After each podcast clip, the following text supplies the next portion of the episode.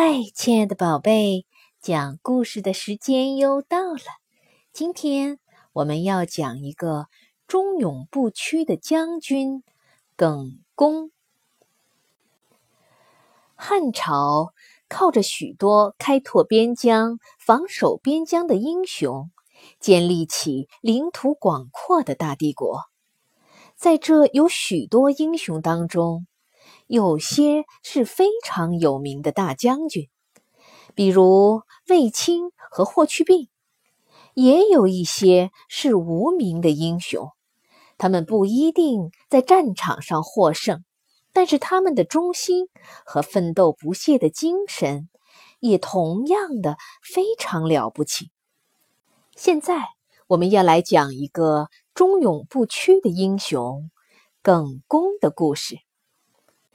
耿恭和班超是同时代的人，他也被皇帝派去西域，带领几百人驻扎在金浦城，防止匈奴的势力伸进西域。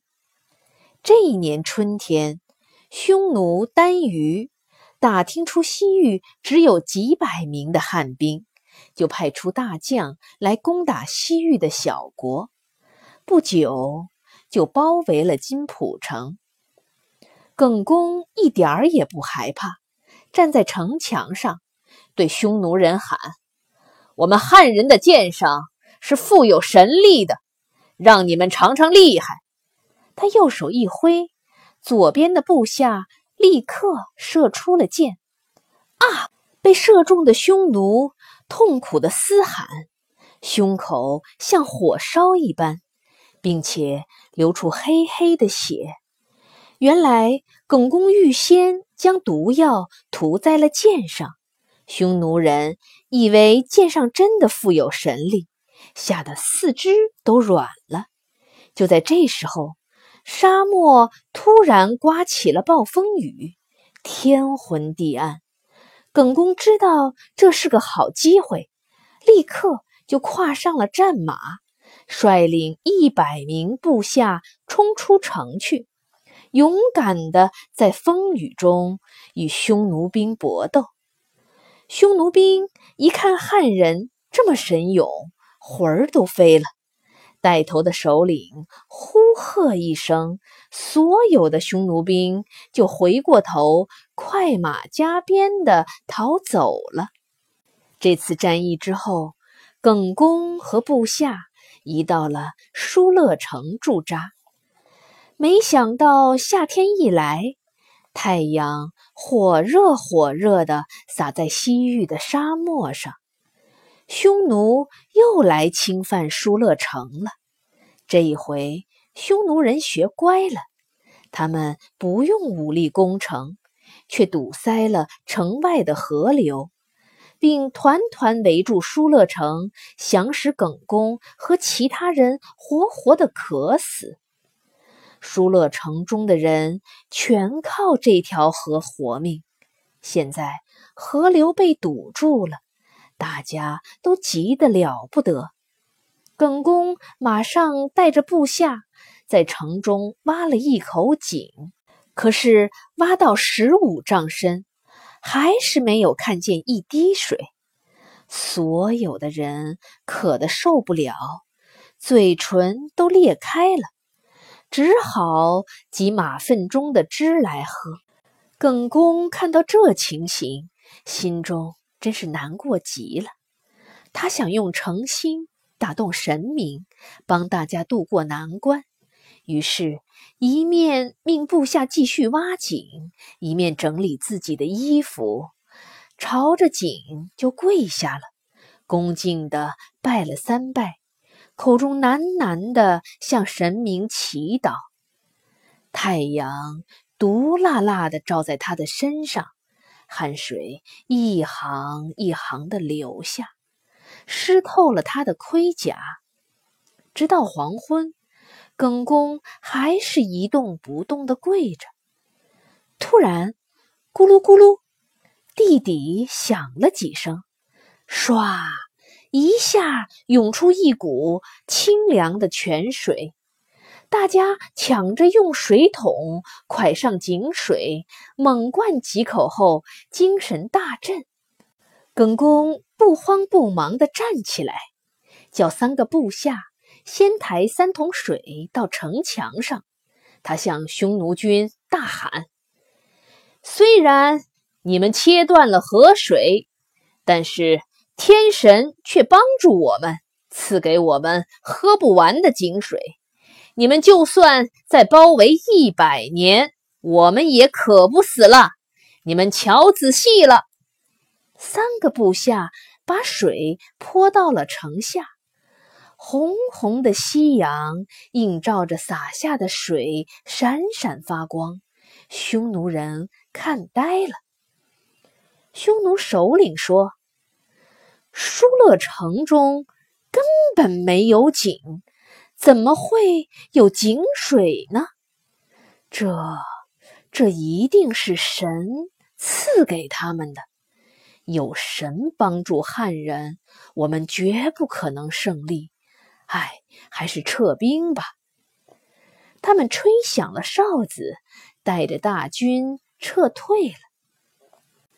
不过，喜欢打仗的匈奴人还是不放过耿恭。第二年，他们听说汉朝皇帝死了，国内变得很混乱，他们就联合西域一些小国，再去包围疏勒城。这回匈奴大军围在疏勒城外，自己随时补充粮食和装备。他们要是让城内的人把粮食吃光，又没办法逃到别的地方，最后全部饿死。这样不用花一丝力气就可以拿下疏勒城。过了几个月，疏勒城内的粮食真的吃光了，怎么办呢？连树根、树皮、弓箭和皮质的战衣都被煮来吃了。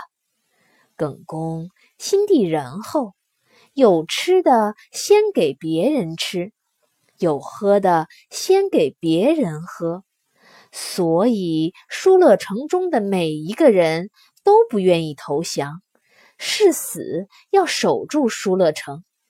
一个名叫范羌的部下更是要求说：“耿将军，我愿意冒险冲出重围，回国去请救兵。”耿恭认为太危险了，不肯答应。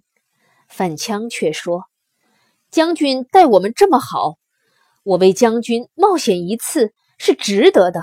再说，多冒一份险去请救兵。”总是多了一份活命的希望呀。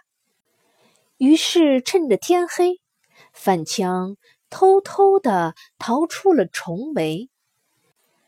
第二天早上，匈奴单于派了一个使者去劝耿恭：“耿将军，疏勒城里的粮食没有了吧？您何必在这里等死呢？”如果您向单于投降，单于马上封您为白乌王，并且送您很多美丽的姑娘，让你享受荣华富贵。我看您还是早点投降了吧。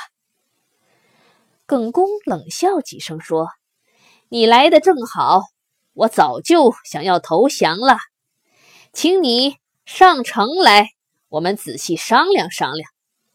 使者蹬着一条麻绳，慢慢爬上了城墙。不等他说话，耿恭就手举起钢刀，用力一劈，把匈奴使者劈成了两半儿。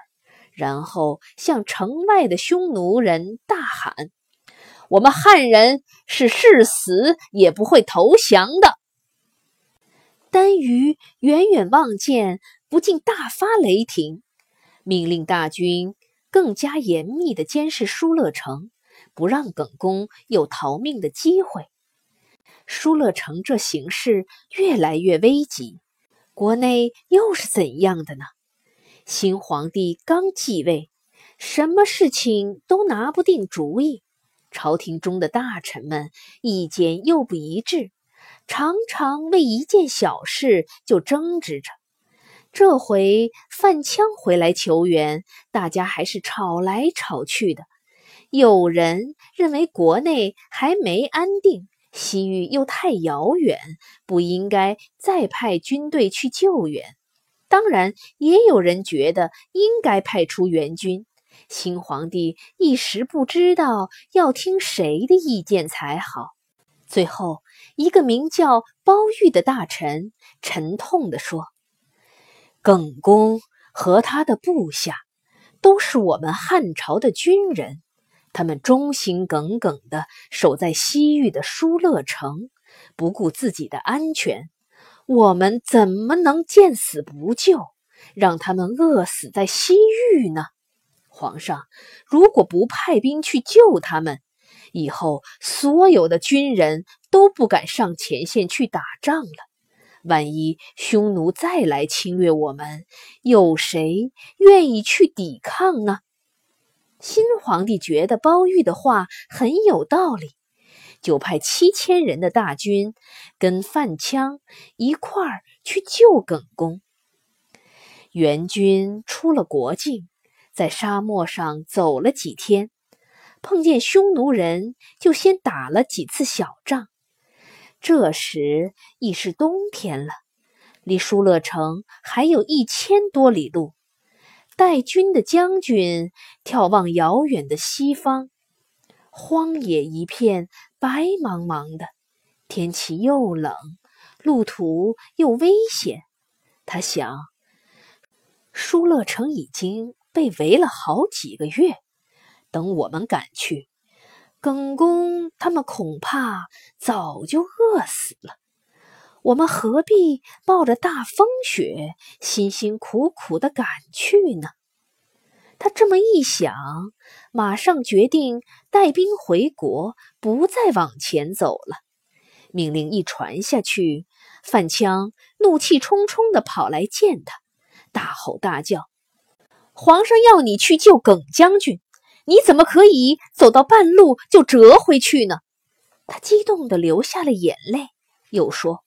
我费了千辛万苦，就是要请援兵去救耿将军，没想到你贪生怕死，不敢完成任务。我我怎么对得起耿将军和舒乐城的兄弟呢？将军，求求你，一定救救他们！将军听了范羌的话，羞得满脸通红，但他还是不愿意继续向西走。停了一停，他说：“这样吧，我分两千人给你，你带他们去救耿恭吧。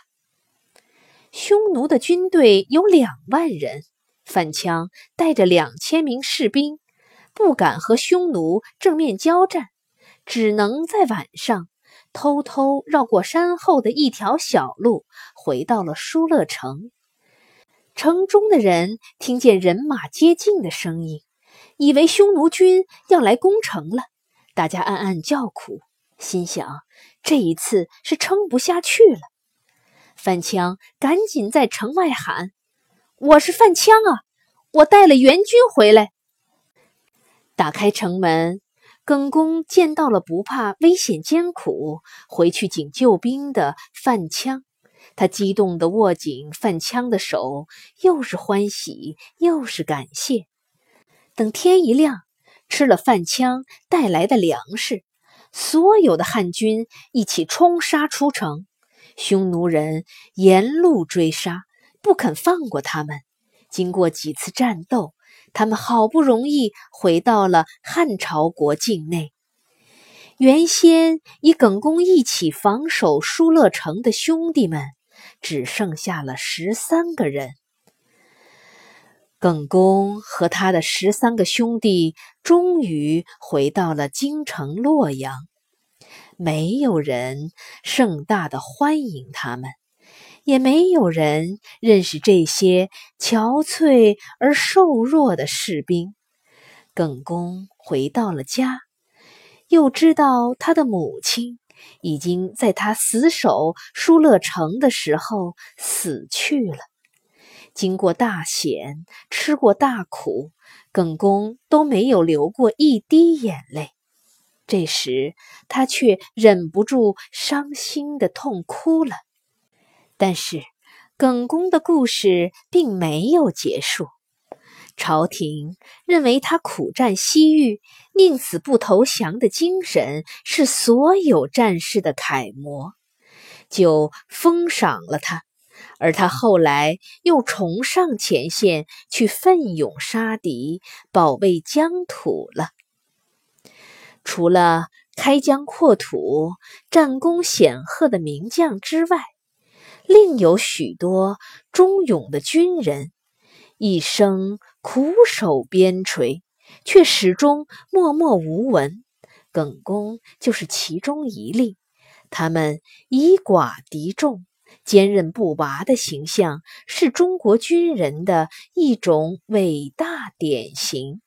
好了，亲爱的宝贝，今天的故事讲完了，再见喽。